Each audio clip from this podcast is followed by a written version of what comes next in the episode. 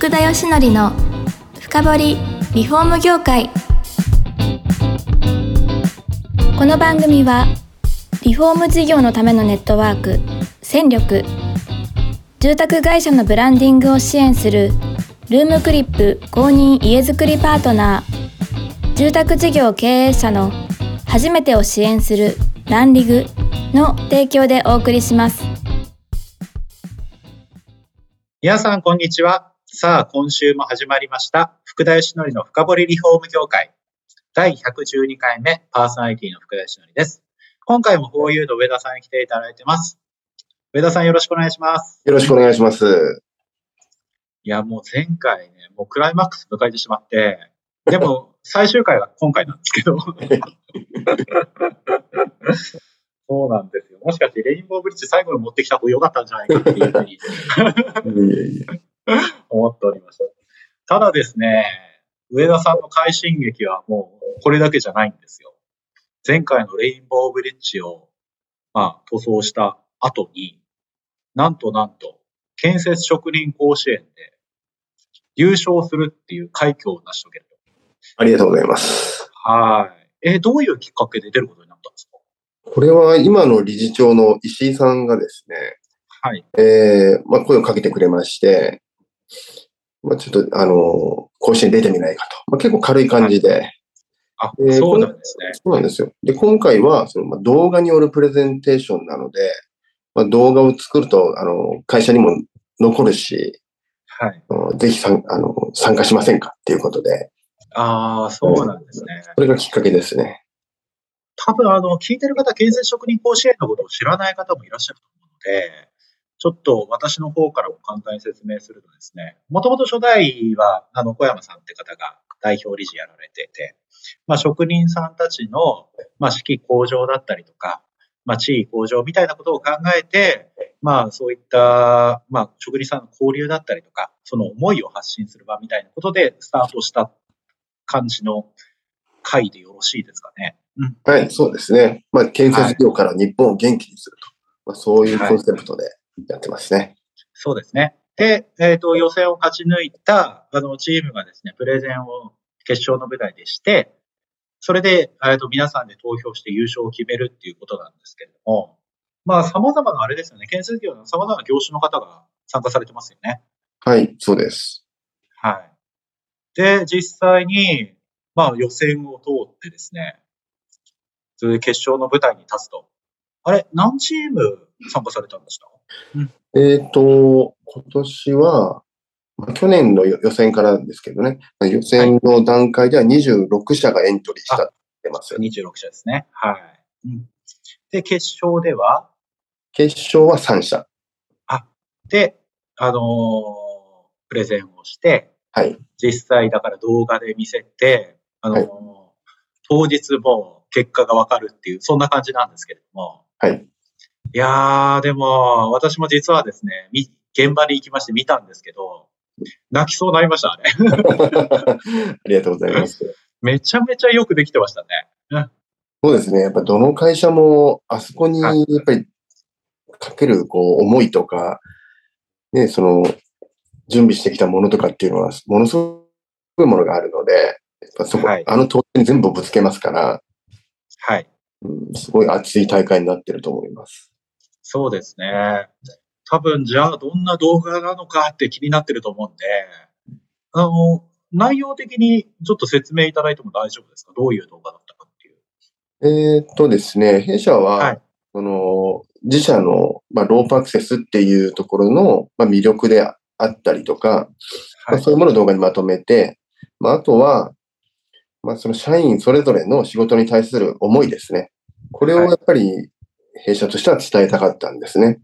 なるほど。で、やっぱりロープアクセスの仕事っていうのは、そのし特殊な仕事の分、その仕事に誇りを持ってるあの社員も多いですし、うん。で、やっぱり誰にでもできる仕事じゃないですから、まあ、はいそれを、やっぱり、えーなんていうんですかね、こう、その価値とか魅力とか、そういったものを、えー伝えていきたいっていうのもありますし、まあ、それを強く社員が思ってますので、まあ、その社員一人一人の声をまとめたような動画を作りました。いや、私、やっぱりその動画見てですよ。いや、いろんな、やっぱりそれぞれの社員の方が出ていただいてるんですよ。私、一番見てたのは、どういうその顔で、その思いを語ってるかとか、そこあたりはすごくこう見させていただいてたんですけど、いや、フォーユーの方々、いい顔してましたよ、本当に皆さん。本当。これお世辞じゃなく、私結構がっつりしっかり見てたんで、はいうん、あやっぱり誇り持ってんだなって顔されてましたよね。うん。うん。そうですね。やっぱり、はいまあ、これは我々の職業だけじゃなくても、建設業全体の職人っていうまあ仕事、すべてに、やっぱり本当は、あの、誇りを持つ仕事だと思うんですよね。はい。で、それはやっぱり失いかけてる人が多いのかなって思うところもあるんですよ。はい。で、それは、まあ、自身の、あの、まあ、誇りっていうのもあるんでしょうけど、でもそれってやっぱ会社側がそういう環境を作ってあげれてるかどうか。会社がその仕事に対してどういう価値、魅力を持っていて、それを社員にちゃんと伝えられてるかとか、はいそこもね、だ大事なところだと思うんですよ。うん。だから、やっぱり、私もそうですし、やっぱりこの自分たちなら、このロープワーカーって仕事を、まずは自分たちがしっかり、えー、なんていうんですか、そこの楽しむっていうところも大事だし、で、社員と一緒にその価値を共有する。で、それをちゃんと発信して、みんなにも知ってもらう。まあそこを一貫してちゃんとやるっていうところで、で社員もだんだんその中で、えーアイデンティティが生生まれてきたりとか、誇りが生まれてきたりとかすると思うんですよね。いや、うん。私、やっぱり聞いて、まあ、様々なことを聞いてると、このロープアクセスってものの仕事の価値、ブランドをすごく上田さんってうまくこう上げられたんじゃないかなと。うんそれをちゃんと見える化されたんじゃないかなと思ってるんですけど、具体的にですね、ここって多分どんな仕事でも通じるところだと思ってまして、どうやって社員の方にこう伝えられたりしたんですか？なるほど。まあ、わかりやすく言うと、そう、どうブランディングしていったかっていうところだと思うんですけど、そうですね。はい。はい。うんまずやっぱ自分の中で、こういうロープワーカーってかっこいいよなっていう理想を作るんですね。はい、はい、はい。で、その理想に対して、えーまあ、いろんなこう、どこまで近づいていけるかっていうところなんですけど、例えば、はい見た目も大事じゃないですか。いや、そうですね。はい。やっぱりかっこいいこうヘルメット、かっこいい作業着、はい。でかっこいい安全靴。うんそういう見た目もまず大事にしました。はい。そして、その仕事の価値ってこうだよねっていう話をやっぱりたくさんしました。あの、それって、はいそう、どういう場です？飲み会の場でするのか、日々のなんか、そう、朝礼みたいなのでするのか？どんなところですそういうよりかは、もう日々のこう、はまあ、社内のグループラインがあるんですけど、ああ、ええ。そこで一方的に私がそういう話よくしますね。熱いですね。あとは、まあ、SNS でまあどんどん発信してるのも社員も見てるので、ああ。そういうのも見て、やっぱりだんだん伝わっていきますよね。いや、そうですね。あやっぱりそれで、ああのーそうやって発信してると、だんだん周りから人が集まってくるんですよ。あうちもそうなんですけど、やっはい。ぱり、まあ、会社のコンセプトであったりとか、やっぱり仕事に対する思いだとか、まあ、そういうのをやっぱり常に発信してると、はい。例えばフリーランスの人が、俺も仲間に入れてほしいみたいな感じで、うちにこう、社員として入ってくれたりとか。例えばレインボーブリッジの時もそうだったんですけど、レインボーブリッジが決まったっていう時点で、私もどんどん周りに伝えたんですよ。はい。ロープアクセスって、レインボーブリッジができるようなすごい仕事なんだっていうことを。はい。だから、レインボーブリッジやりたいから、うちも、俺もホーユーに入れてくれみたいな、入ってくれるんですよ。いや、それ重要ですね。そうですよ。だからまあ、かっこよく言えば、やっぱりビジョンをこう見せてあげるってことだと思うんですよね。はい。俺たちってこういう価値があって、きっとこういうことできるぞっていうことを言ってればだんだん現実になっていきますし、そこにみんなが力を貸してくれれば、どんどんどんどんそれ現実に帯びていくじゃないですか。はい。で、そう、そういうところで、だんだんこう、ブランディングが進んでいくんだと思います。いや、ちゃんと伝えるってことが重要ってことですね。いや、私びっくりしたのは、職人甲子園、あの、優勝されたじゃないですか。はい。それすぐ、実はこういうのホームページ見る、見たんですよ。そしたら、はい。デカデカとトップページに甲子園優勝って出てて、あ、早っと思って。発信って早いんですよ。そうですね。いや、これ、これだと思いました。あの、ちゃんと伝えるってこと重要ですよね。そうですね。はい。はいうん。めちゃくちゃ大事だと思います。そうですね。そうすれば、いや、やっぱりあれですよね。黙ってでも伝わるって言って、大体の方見てないですからね。それだと。ちゃんとこっちからもう、ね、おせっかいぐらい伝えた方がいいですよね。いや、本当です。やっぱりね、あと、建設業界の人が特に多いのかなと思うのが、はい。ちょっと悲観的じゃないですか。業界に対して。そうですね。悲観的な部分、私もよく聞きますね。はい。ですよね。で、僕らのロープの業界だって、誰もが夢を持ってやってるわけではないですし、やっぱり自分たちのね、仕事が底辺だと思ってやってる人もいますし、やっはい。ぱり悲観的な人もいるんですよね。で、単価が低いから、もう自分たちはこんなね、あの、こんな業界だから未来がないとか、やっぱりそう言ったらそうですし、だけど、今どんな業界かっていうことが大事なんじゃなくて、自分たちが今後どういう業界にしたいのかの方が大事じゃないですか。いや、本当にそう思います。はい。ねうんで、そっちの話を常にしてれば、あの、絶対その、そういう業界になっていくんだと思うんですようん。うんはい。だからこれは綺麗事かもしれないんですけど、私はずっとそうやってきたんですね。はい。今はこうかもしれないけど、自分がどういう業界にしたいのか、それをとにかく伝えていこうっていうのをやってきました。いやー、そうですよ。そういった考えとかはこうね、こう、だんだん伝達していきますからね。はい。いやー、そういったでも伝える場がさらにですよ、ニーザにもなんか体験できる場所としてできたんですよね。できました。これは、あの、はい。ロープ業界でもあまりないんですけども、はい。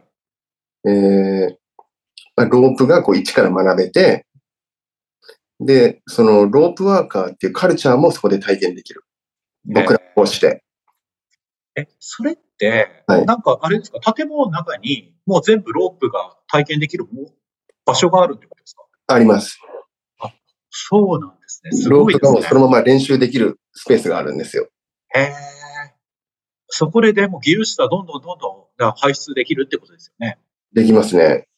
ええ。で、そういうのって本当はロープ会社がはい。本来持つべき。設備なんですよね。自社でロープで練習ができて、はい。でそこで、あの、新人の育成もできると。で、自分たちの工事のいろんなこうシミュレーションもできるとか、はい。そこでレスキュー訓練ができるとか。でも、ロープ業界がまだまだ未熟なので、それを持てる会社ってまだまだいないんですよ。いやーいや、結構な、まあ投資も必要ですからね。そうなんですよ。でこれは今後、まあ、ロープ業界が発展していけば、こういうのは当たり前になると思う。うんうんうんうん。はい。まずはやっぱり最初に、こう、形をね、しっかり残していく会社が必要なので、はい。まあ、それを、まあ、まずはうちがやっていこうっていうのは思ってやりました。いやーどんどんどんどんでもそこで新しい技術者が発掘され、あれですね、人が多くならないと業界発展していかないですよね。そうなんですよ。で自分たちだけで独占しようっていうのはなくてですね、うん。やっぱりまだこう知名度が低い業界ですから、いろんな人がいろんなところで発信して初めてこう広がっていくもんだと思うんですよ。はい。まあ、ですから自社だけじゃなくて他社の人たちにも発展してほしいですし、はい。そういう人たちにもその施設を使ってくださいねってことは今伝えてるんですね。なるほど。うん。もうあれですね。ロープ、じゃあここ濡れないとか困ったらもう、OU さんにまずは連絡するしかないですね。ぜひお願いします。はい。ちょっと、だいぶですね、時間が迫ってきまして、最後にですね、まあ聞いてらっしゃる方は多分、あの、リフォーム会社さんとか工務店さんとか関係者の方が多いと思うので、一言ちょっと最後の締めじゃないですか、メッセージを上田さんの方からしていただいて終わりにできればと思いまして。はい、ありがとうございます。はい。えーっと、まあ、まあ、我々ロープアクセスっていうものを、あの、まあ、ここで知っていただけるとですね、まあ、今後、足場が組めなくて困ったとか、まあ、ちょっとした漏水の補修したいとか、まあ、そういう時にはぜひ思い出していただければ、あの、僕らお役に立てるところたくさんあると思うんですね。はい。ただそういったところと、あと、リフォーム会社さんとか、まあ、他の、えー塗装会社さん、ね、タイル会社さん、防水の会社さん、今売り上げがなかなか伸ばせなくて、えー事業がちょっと行き詰まってるとか、もしそういう会社さんいたらですね、ぜひロープアクセス取り入れるっていうのをやってみてほしいなと思うんですよ。ははい。い。で、ロープアクセスっていうのは、それだけで差別化できますし、はいでお。客さんが困っている案件を解決できる強いサービスになっていきますので、そうですね。なるほでど。これを今までは始めたくても、そのノウハウを学べる場所がなかったんですね。うん。でそれは、弊社がニーザーラボっていうものを立ち上げて研修所をやってますので、でそこで、これからロープを導入したいっていう会社さんのサポートもやってますので、あ、素晴らしい。はいはい。ぜひそういう方もお問い合わせいただければと思います。わかりました。えっ、と、4U さんで4って書いて、あの、大文字の U ですから、それで検索いただければと思います。はいはい。ありがとうございます。そういうことでですね、えー、4回にわたって、えー、4U の上田さんに来ていただきました。感動した方は必ずあのニーザの方に行っていただければと思います。ありがとう,、えー、本当にですね、はい、えー、ご出演どうもありがとうございます。うんありがとうございます。この番組は住宅業界に特化したコンサルティング会社ランリグが長年業界の今を追いかけてきた福田義則をパーソナリティに迎え確かな実績を持つスペシャリストを毎回ゲストにお招きしてお送りする番組です。